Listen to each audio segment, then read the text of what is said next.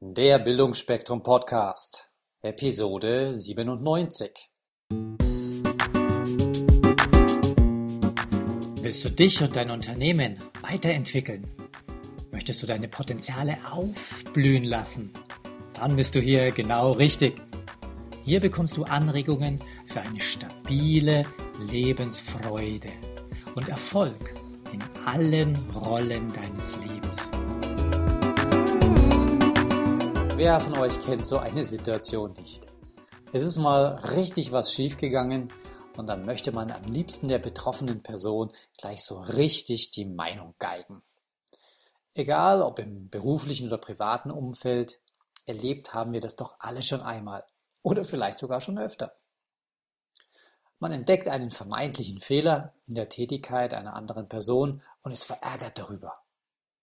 Und je wichtiger die Sache, beziehungsweise Je folgenschwerer der Fehler ist, desto größer wird die Enttäuschung, der Unmut oder der Zorn darüber, darüber sein.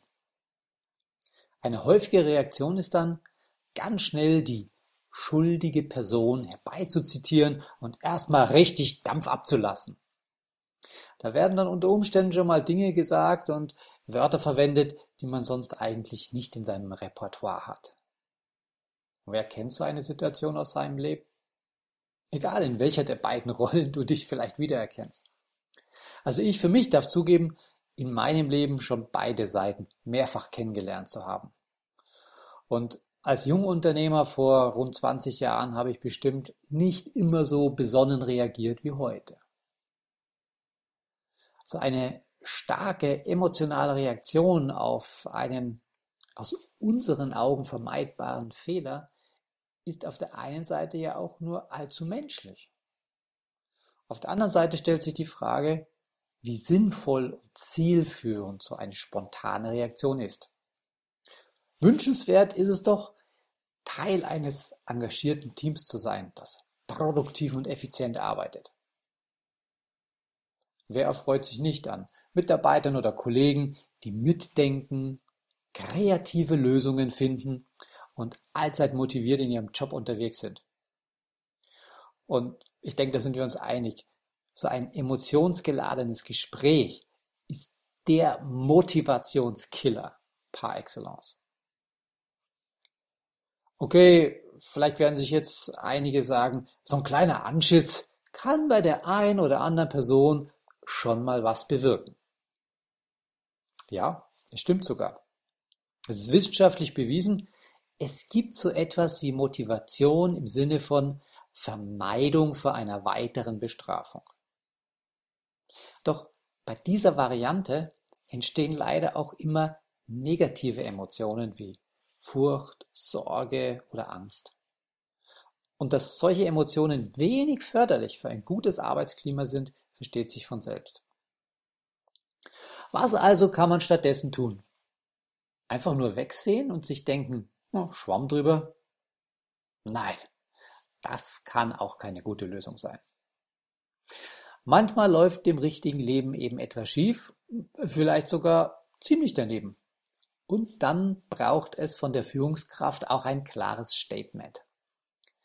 Wie also löse ich als Chef das Dilemma aus Kritik üben und gleichzeitig Motivation bei meinem Gegenüber erhalten?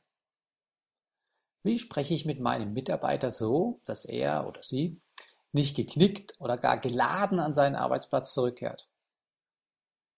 Ach ja, äh, dieselben Grundprinzipien, die ich euch jetzt gleich vorstellen werde, gelten nicht nur für Chef- oder Führungskraft- und Mitarbeiterkontext, sondern die gelten genauso zwischen den Kollegen und auch im privaten Bereich, also zwischen Lebenspartnern oder Eltern und Kindern. Das Ganze halt entsprechend angepasst. So, das nennt sich jetzt dieses Prinzip, ähm, nennt sich das konstruktive Kritikgespräch. Und ich stelle euch jetzt einen Zehn-Punkte-Plan vor. Das erste ist schon fast das Wichtigste. Und ich habe das in früherer Zeit auch nicht immer optimal gemacht. Deswegen weiß ich, wie wichtig das ist. Führt das Gespräch erst, wenn die überschäumenden Emotionen wieder auf Normalniveau zurückgekehrt sind. Und zwar, die Emotionen sollen bei beiden Gesprächspartnern auf Normalniveau sein. Sowohl bei äh, dem Gegenüber als auch bei mir selbst. Unter Umständen kann es gut sein, erstmal eine Nacht darüber zu schlafen. Zweitens, finde einen geeigneten Rahmen bzw. eine gute Umgebung für das Gespräch. Sollte also ein ruhiger Ort sein, an dem ihr nicht gestört werdet und wähl auch den Zeitpunkt so, dass er nicht unmittelbar äh, vor einem gemeinsamen Meeting ist oder vor Dienstschluss. Und geschickt ist es auch, es eher am Vormittag zu machen, wenn die Ressourcen noch gut da sind und nicht am späten Nachmittag, wo man vielleicht eh schon groggy ist. Drittens. Sprich das Thema, den Vorfall oder den Grund für das Gespräch ohne große Umschweife sachlich neutral an. Ganz wichtig dabei ist, keine Anschuldigungen treffen oder gar Urteile treffen. Sag bloß, um was es geht. Viertens. Gib jetzt dem Gesprächspartner die Chance, seine Meinung zu dem Thema darzustellen. Warum ist das so wichtig? Ja, es soll schon mal vorgekommen sein, dass jemand Mist gebaut hat und es kurz darauf selbst erkannt hat. In so einem Fall kann die richtige Selbsteinschätzung der Person viel gemeinsame Zeit und Ressourcen sparen. Liegt die Selbsteinschätzung jetzt allerdings weit entfernt von unserer eigenen Sichtweise, dann hat man bereits Anhaltspunkte für den weiteren Gesprächsverlauf. Fünftens. Beschreibe nun den Vorfall ganz sachlich. Sachlich bedeutet, nur von außen beobachtbares Verhalten beschreiben. Also keine Interpretationen wagen. Und Sinn macht es, nur solches Verhalten anzusprechen, das der Mitarbeiter auch wirklich ändern kann. Und ratsam ist es, auch die Kriterien offenzulegen, anhand derer das Verhalten beurteilt wurde. Sechstens. Ein äh, kleiner und sehr wirkungsvoller Trick, um bei dem Gespräch die Beziehung möglichst gut intakt zu halten, ist folgender. Projiziere das problematische Verhalten auf ein externes Objekt und nicht auf deinen Gesprächspartner. Wenn es sich ähm, beispielsweise um einen Fehler in einem Geschäftsdokument handelt, also wählen wir mal ein ganz einfaches Beispiel. Eine, eine Mitarbeiterin oder Mitarbeiter hat äh, etwas geschrieben, sagen wir mal, ein fehlerhaftes Angebot. Dann legt dieses Angebot vor euch auf den Schreibtisch und schau dieses an, beziehungsweise deute bei der Aufzählung des ungewünschten Verhaltens genau auf dieses Dokument. Siebtens. Erläutere anschaulich und sachlich, welche Auswirkungen das Verhalten auf das Unternehmen, eventuell auf Kollegen und auch auf dich als Führungskraft hat. Vielleicht in Bezug, wenn wir jetzt bei dem Beispiel mit dem Angebot bleiben, äh, auch auf, auf die Kunden, wie negativ das rüberkommt, was das mit der Außendarstellung des Unternehmens macht. Und gut ist es, wenn du hierbei immer in sogenannten Ich-Botschaften sprichst. Also nicht du hast, du wolltest, du, sondern ich sehe, ich erkenne. Das ist sehr, sehr von Vorteil. Achtens, gib dem Gesprächspartner nun die Chance, seine Einsicht zum Ausdruck zu bringen. Das heißt, häufig kommt es vor, dass nach so einem Gespräch äh, der äh, Mitarbeiter sagt, okay, habe ich verstanden, hm, war nicht so toll, werde ich in Zukunft besser machen. Sollte jetzt aber noch keine Einsicht da sein, dann geh noch einmal wieder zurück zu Punkt 5, das heißt in die Beschreibung des Vorfalls, also in die sachliche Beschreibung. Und dann das Protokoll nochmal der Reihe nach abarbeiten.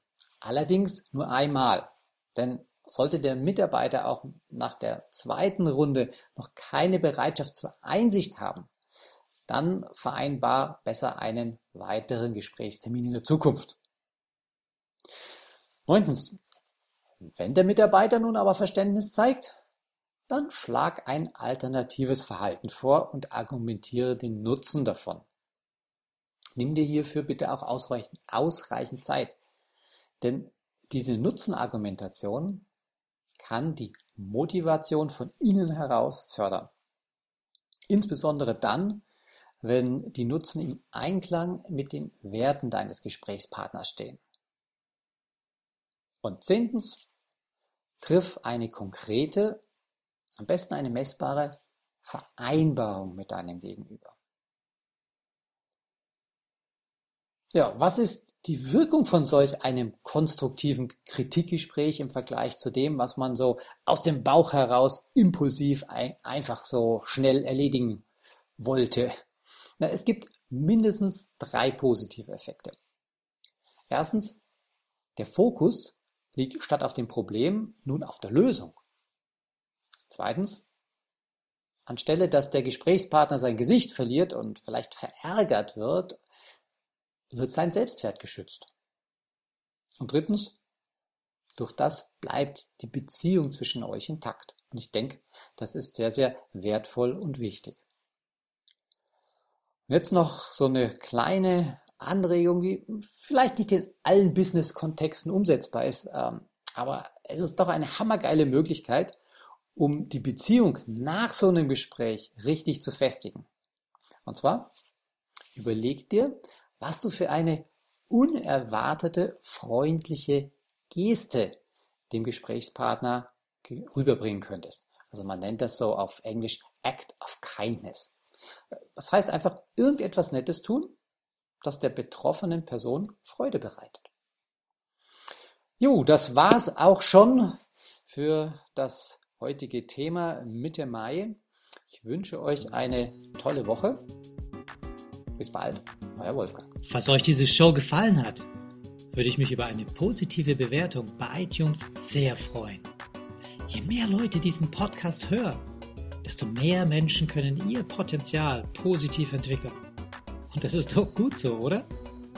Wenn du noch mehr Folgen hören möchtest, dann klicke den Abonnieren-Button auf bildungforme.com oder auf iTunes. So, das war der Bildungsspektrum Podcast. Von und mit Wolfgang Herdlicker. Bilde dich selbst und dann wirke auf andere durch das, was du bist. Friedrich.